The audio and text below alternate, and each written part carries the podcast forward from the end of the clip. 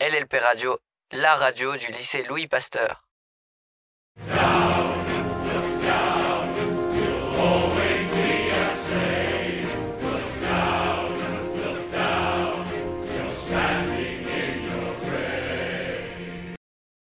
Salut mec, bien? Bien et toi? Tranquille. Tu fais quoi? Du cerf-volant là. Mais t'es aveugle frère, je lis. J'ai vu, mais depuis quand tu lis toi? C'est quoi ton livre? C'est Les Misérables. J'ai jamais entendu parler. Tu connais pas? Mais mec, Les Misérables de Victor Hugo, c'est un classique. Arrête de me juger, vas-y raconte en tout cas. L'histoire ou le contexte? Parce que les deux sont incroyables. Bah les deux alors. Bah, alors, c'est Hugo qui a écrit ce livre pendant 17 ans.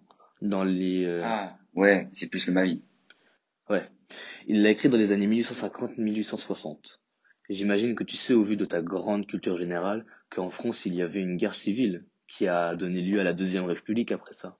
Oui, de bien sûr. 1848 à 1852. Oui, bien sûr, je sais. Bien sûr, oui. Sauf que, à la fin de cette révolution, c'est Napoléon III qui prend le pouvoir. Et notre Hugo, il aime pas trop ça. Il est radical, donc il va s'exiler sur une île du nom de Guernesey. Une île anglo-normande. Bon, tu vas me dire que je m'égare un peu, mais Non, non, t'inquiète. Hugo écrit son livre en 1845, l'arrête en 1848, dû à la Révolution, et le reprend donc, si t'as suivi, à Guernesey en 1860. Il a complètement fini son livre en 1862. Ok, en gros, il a consacré sa vie à ce livre en fait. Heureusement que c'est un classique. Et l'histoire maintenant. Bah, il parle de Hulk. Le super-héros, c'est lourd. Mais t'es vraiment con, c'est chaud. Bien sûr que non, il parle pas de Hulk. Je sais pas, moi, je l'ai jamais lu. Bon, en vrai, il parle un peu de force, parce que son personnage principal, il a une force démesurée. Et il s'appelle... euh, Il s'appelle... euh, Il s'appelle Jean Valjean. C'est un ancien prisonnier, et il est allé au bagne pour avoir volé du pain. Ah, ils sont sévères quand même. Ouais, je suis d'accord. Bref, Valjean part de la prison et se retrouve chez un évêque. Il essaye de le voler, mais se fait prendre. Contre toute attente, l'évêque le disculpe et lui offre même des chandeliers en argent, en plus de ce que l'ancien forçat lui avait déjà donné, déjà volé, pardon. Il va... Ah ouais, il est cool lui. Non seulement il est cool, mais en plus de ça, ça va enseigner une leçon, une leçon de morale à Valjean. Il veut maintenant devenir un homme meilleur.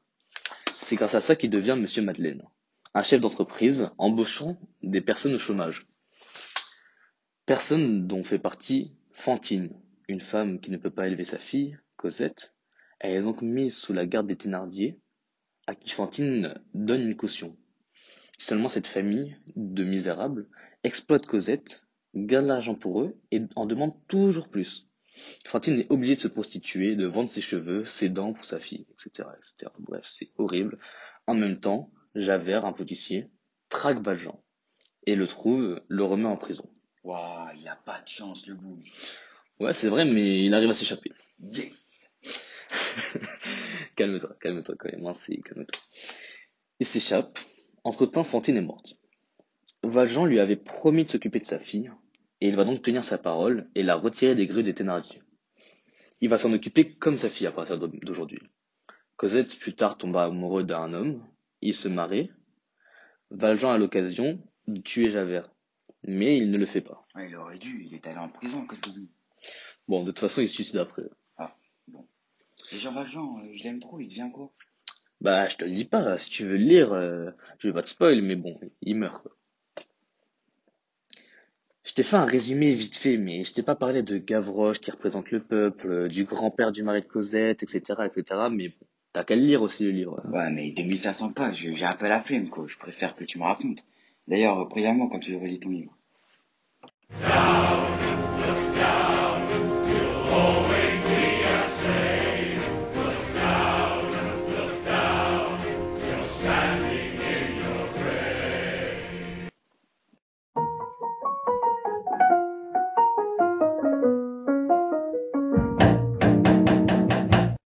Radio, la radio du lycée Louis Pasteur.